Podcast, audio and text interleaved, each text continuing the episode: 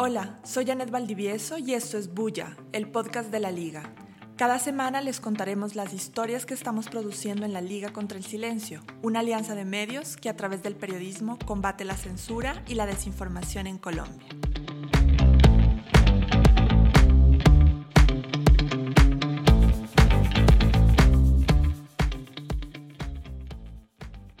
Videos sobre supuestos adoctrinamientos en colegios, afirmaciones sobre omisiones de crímenes de las FARC, la supuesta ausencia de versiones de miembros de la fuerza pública sobre el conflicto, señalamientos contra la Comisión de la Verdad o su presidente, el padre Francisco de Rú. Esas y otras informaciones han circulado masivamente en redes sociales como abiertas mentiras, medias verdades o tergiversaciones. Hace unas semanas, la Comisión de la Verdad, creada a partir del acuerdo de paz con las FARC, entregó su informe final en el que trabajó durante tres años y siete meses para presentar las causas, los responsables y los factores relacionados con el conflicto armado colombiano. A raíz de la divulgación del informe final, también empezaron a divulgarse otro tipo de informaciones que responden a diversos intereses y que muchas veces usan la manipulación, la mentira y la confusión para deslegitimar el trabajo de la comisión. Para hablar de esto estoy hoy con Mónica Ospino Orozco. Ella es editora de Memorias del Conflicto, un proyecto que verifica la desinformación sobre el informe final de la Comisión de la Verdad.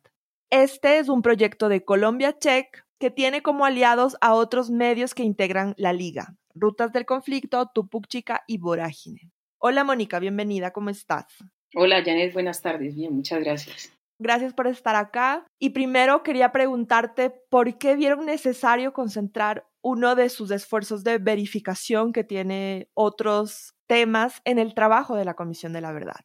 Bueno, esta iba a ser una de las, o es una de las noticias del año, la publicación del informe final, una noticia que iba definitivamente a impactar en el país y en el ecosistema informativo y político llegó a nosotros por iniciativa del Centro Internacional de Justicia Transicional y la Embajada de Noruega, quienes nos buscaron porque saben la experticia que tenemos en Colombia Check, por supuesto, verificando desinformación. Se acercaron a nosotros, nos financiaron con unos recursos y nosotros hicimos la alianza con los otros medios. Entonces era para tratar de contener un poco la desinformación que sabíamos que definitivamente iba a circular cuando saliera el informe final. ¿Por qué hacerlo en alianza con otros medios? ¿Qué posibilidades han visto ahí? Para Colombia Check las alianzas son definitivamente importantes porque permite sumar esfuerzos, sumar experticias de diferente tipo. Es decir, en Colombia Check somos expertos verificando desinformación pero sabemos que en los otros medios son expertos, por ejemplo, cubriendo el conflicto armado, que tienen todo un background de reportería y de historia en el tema del conflicto armado, por ejemplo, hablo de rutas del conflicto, hablo de la experiencia investigativa de Vorágine, por ejemplo, hablo de la experiencia local de Tupuchica, también en La Guajira, que es un medio de La Guajira. Entonces era sumar, sumar esas experiencias para que pudiéramos fortalecer el proyecto de verificación de desinformación sobre el informe final. Era eso, sumar fortalezas entre todos los medios y conseguir un resultado muy bueno. ¿Cómo eligen, por ejemplo, los temas que luego se convierten en investigaciones? Hay un montón de contenidos que circulan en las redes ¿Cómo eligen ese tipo de, de, historias? Nosotros verificamos es desinformación que circula en redes sociales y en el discurso público. Entonces también analizamos los discursos y las informaciones que suben algunos políticos que sabemos que hablan mucho del tema en sus redes sociales y a partir de esas propuestas las discutimos entre todos, vemos los enfoques que pueden tener y hasta dónde se puede trabajar la investigación en particular y es así como definimos cada temática.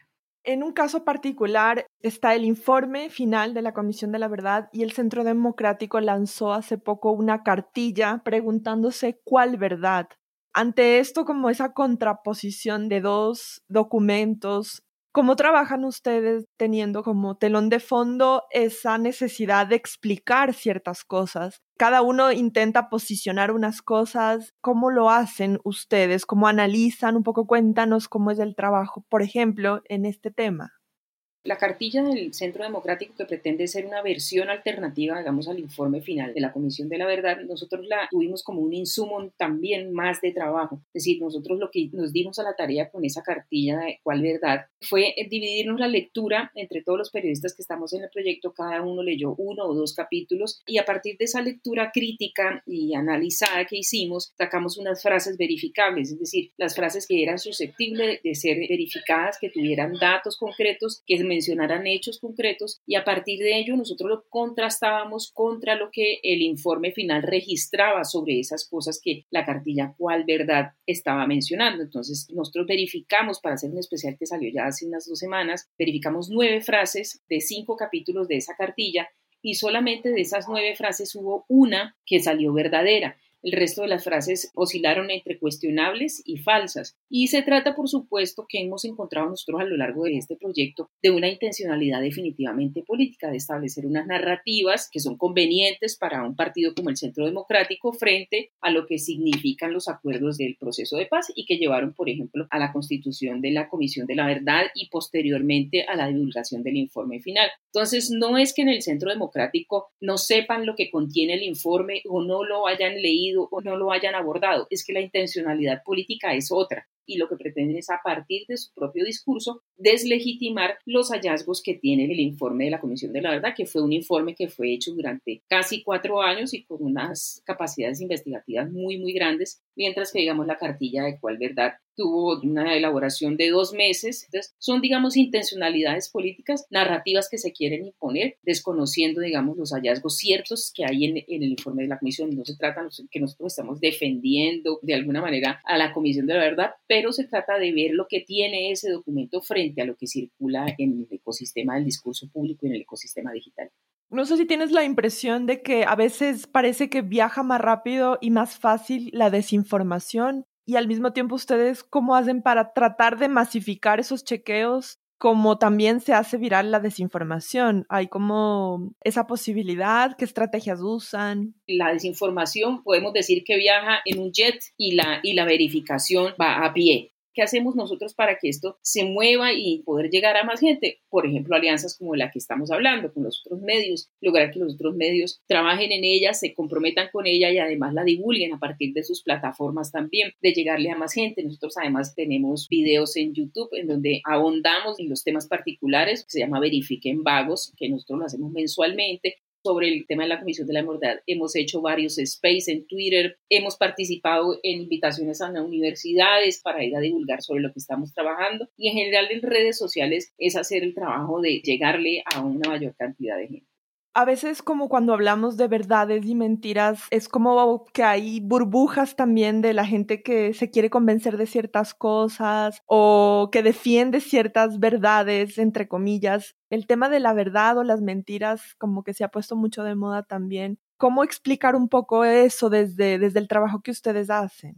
Bueno, nosotros eh, digamos que tenemos claro que en este momento vivimos la etapa de la posverdad. Y esta etapa lo que significa es que no importa que lo que diga el personaje que yo sigo sea verdad o sea mentira, lo que me interesa es mi propio sesgo, es confirmar mi sesgo, es confirmar que lo que yo pienso y en lo que yo creo es lo que se está reproduciendo en redes sociales, es lo que yo sigo. Entonces, a mí no me interesa si tal o cual político dijo esto, si es de mi interés, si es de mi sesgo y confirma las creencias que yo tengo, pues yo lo doy por cierto. No importa si detrás de eso hay otras intencionalidades. Entonces nosotros tenemos claro eso, que son las intencionalidades por imponer narrativas ideológicas de todo tipo. Y la gente está muy amarrada a eso. Es muy difícil de salir de la burbuja, de estallar la burbuja, como decimos nosotros, pero hay que hacerlo. Es decir, nosotros lo que siempre le recomendamos a la gente cuando trabajamos en todo el tema de alfabetización digital, hombre, siga a personas que son distintas a usted, sálgase de la burbuja propia porque todas las redes sociales terminan convirtiéndose en un pequeño nicho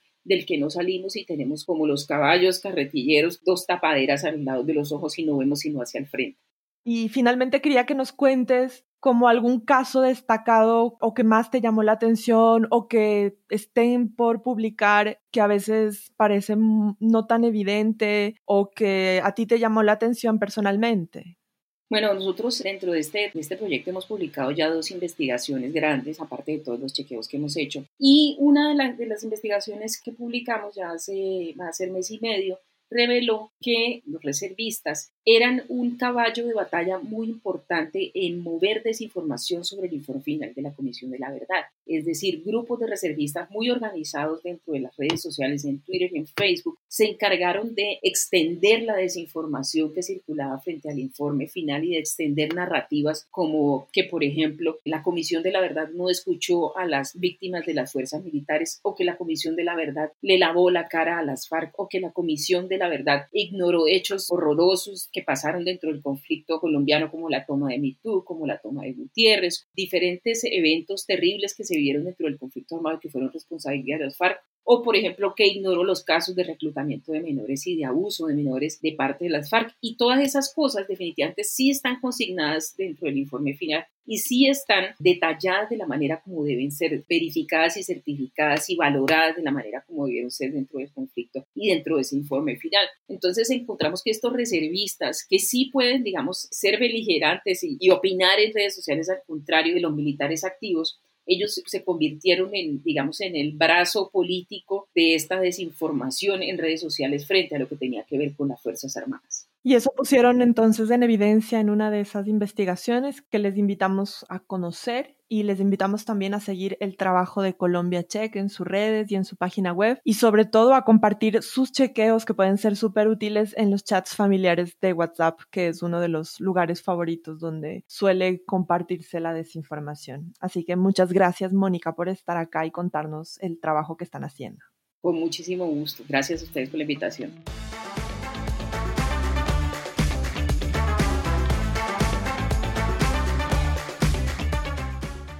Y esta última semana, Bocaribe, la radio comunitaria del suroccidente de Barranquilla que forma parte de la liga, estrenó la cuarta temporada de su proyecto No des papaya, una serie de diálogos musicales que juntan historias de territorios, música y acción. Son entrevistas con artistas de América Latina que dan cuenta de sus luchas, su resistencia, sus territorios, su defensa por la memoria y la dignidad. Por este espacio han pasado Lido Pimienta, Lina Babilonia, Diana Abella, Takia Maru de la Mafia Andina, Walter Hernández de Sistema Solar y muchos otros artistas. La cuarta temporada empezó con una entrevista a Sara Curruchi desde Guatemala. Recomendados todos los episodios que pueden encontrar en bocaribe.net y sus redes sociales. El miércoles de esta semana, Cuestión Pública lanzó una nueva investigación sobre un vuelo secreto y sus implicaciones. El hoy embajador Armando Benedetti viajó a Venezuela el pasado 28 de agosto, pero el avión que lo transportó no pertenecía ni a Colombia ni a Venezuela. Entonces, ¿de quién era? Pueden encontrar la respuesta y los detalles de la relación entre el círculo del presidente Gustavo Petro y la compañía dueña del avión en la web y redes de Cuestión Pública. Y para terminar, cada semana invitamos a integrantes de los medios aliados para conocer sus voces y sus proyectos más recientes. Hoy está aquí Valentina Ramírez, editora general de contenidos del Cross Media Lab de la Universidad Jorge Tadeo Lozano. Hola Valentina, ¿qué tienes para contarnos?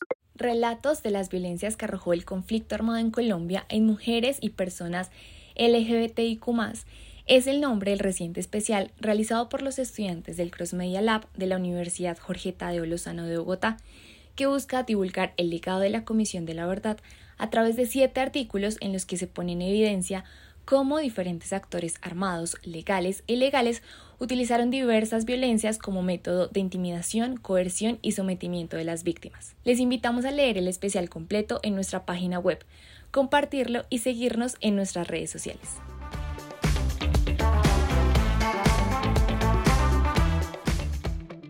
Ayúdennos a hacer más bulla. Si les gustó este podcast, suscríbanse, recomiéndenlo y síganos en nuestras redes. Nos encuentran como arroba Liga No Silencio. Ahí publicamos lo mejor del periodismo independiente en Colombia. Este podcast fue producido por la Liga contra el Silencio y 070. La Liga contra el Silencio es una alianza de medios y periodistas que se dedica a la producción y difusión de periodismo de investigación de calidad que lucha por una causa romper la censura y los silencios en Colombia. Los medios que integran esta alianza son Actualidad Panamericana, Baudó Agencia Pública, 070, Consejo de Redacción, el Cross Media Lab, Cuestión Pública, De la Urbe, La Cola de Rata, El Mal Pensante, Mutante, Publimetro, Rutas del Conflicto, Tuputchica, Universo Centro, Bocaribe Radio y Vorágine.